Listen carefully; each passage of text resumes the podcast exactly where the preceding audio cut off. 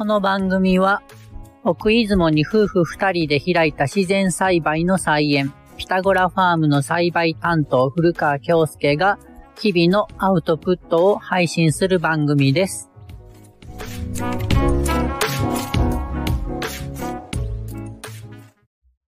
2023年3月16日、今日は木曜日ですかね。私たちの作っている、えー、かき餅の、あの、ご購入いただいたお客様から、口コミの投稿いただきまして、あの、メールですかね、コメント。で、あの、懐かしいものをありがとうございます。妹が喜びます。っていうのが届いたんです。それで、いつも通り私は、あ、嬉しいなと思って、その、それを返信を書いてたんです。で、そこで思ったのが、懐かしいっていう言葉ですよね。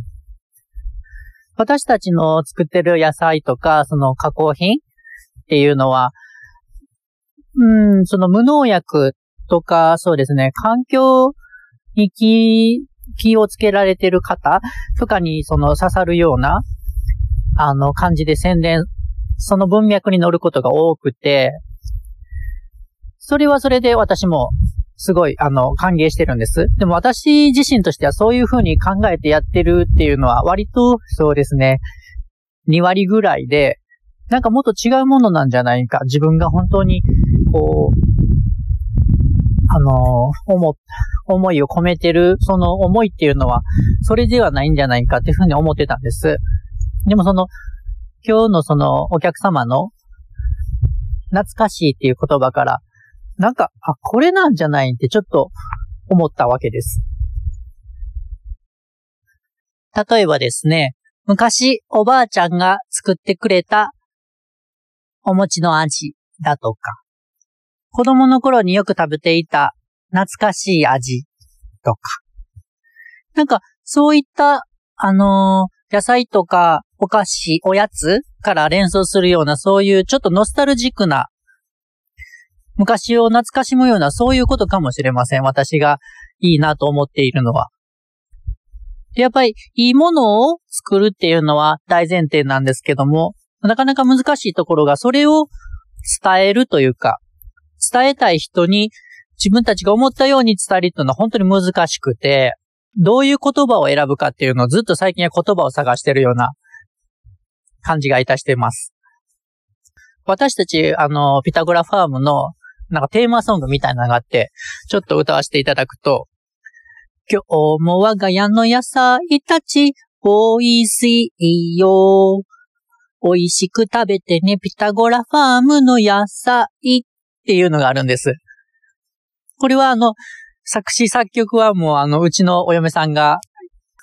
して、ある日突然爆弾した、爆誕した曲なんですけども、この歌詞の中に、美味しく食べてねっていう歌詞があるんですよ。そこが味噌だってうちのお嫁さん言うわけです。これ、なんか、あの、私ちょっと見逃してたというか、なんかすごい大切なことを言ってるような気がいたしまして、あの、美味しい野菜を食べてくださいっていうのもあるんですけども、その美味しい野菜を美味しく食べてほしいっていう。これなかなかあの、料理をする人とか、料理を振る舞う人、料理を食べる人、みたいなね。いろんな人が関わってその美味しいを作ってるんだ、みたいなことを、もしかしたら、お嫁さんは安易に私に説明したかったのかもしれません。何かあの、他のことを考えながらご飯を食べてる時とか、ありますけども、やっぱりそういう時って、なんて言うんですかね。何食べてたんやろみたいなことってどうですか？ありませんか？あなた。うん、私はよくあって、そういうことって、うん、美味しく食べるっていうのは、作る人、食べる人、そして、あの、生産者さんとか、いろんな人が関わって、その美味しいを作ってるんだな、みたいなことを、もしかしたら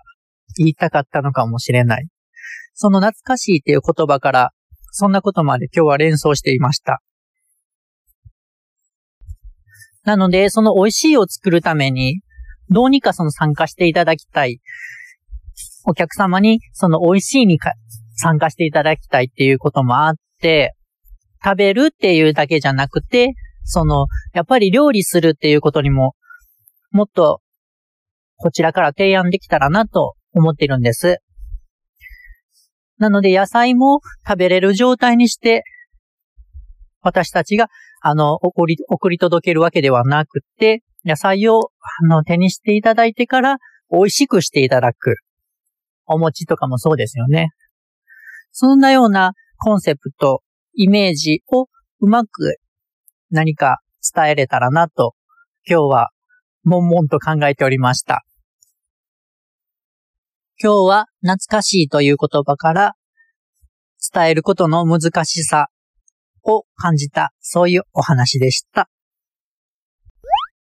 このポッドキャストへの質問や感想は説明欄のメッセージフォームから、販売はウェブページから、日々の活動や写真はインスタグラムからよろしくお願いします。毎日5分ぐらいの放送を続けてますので、よかったらお付き合いください。ではまた明日。ごちそうさまでした。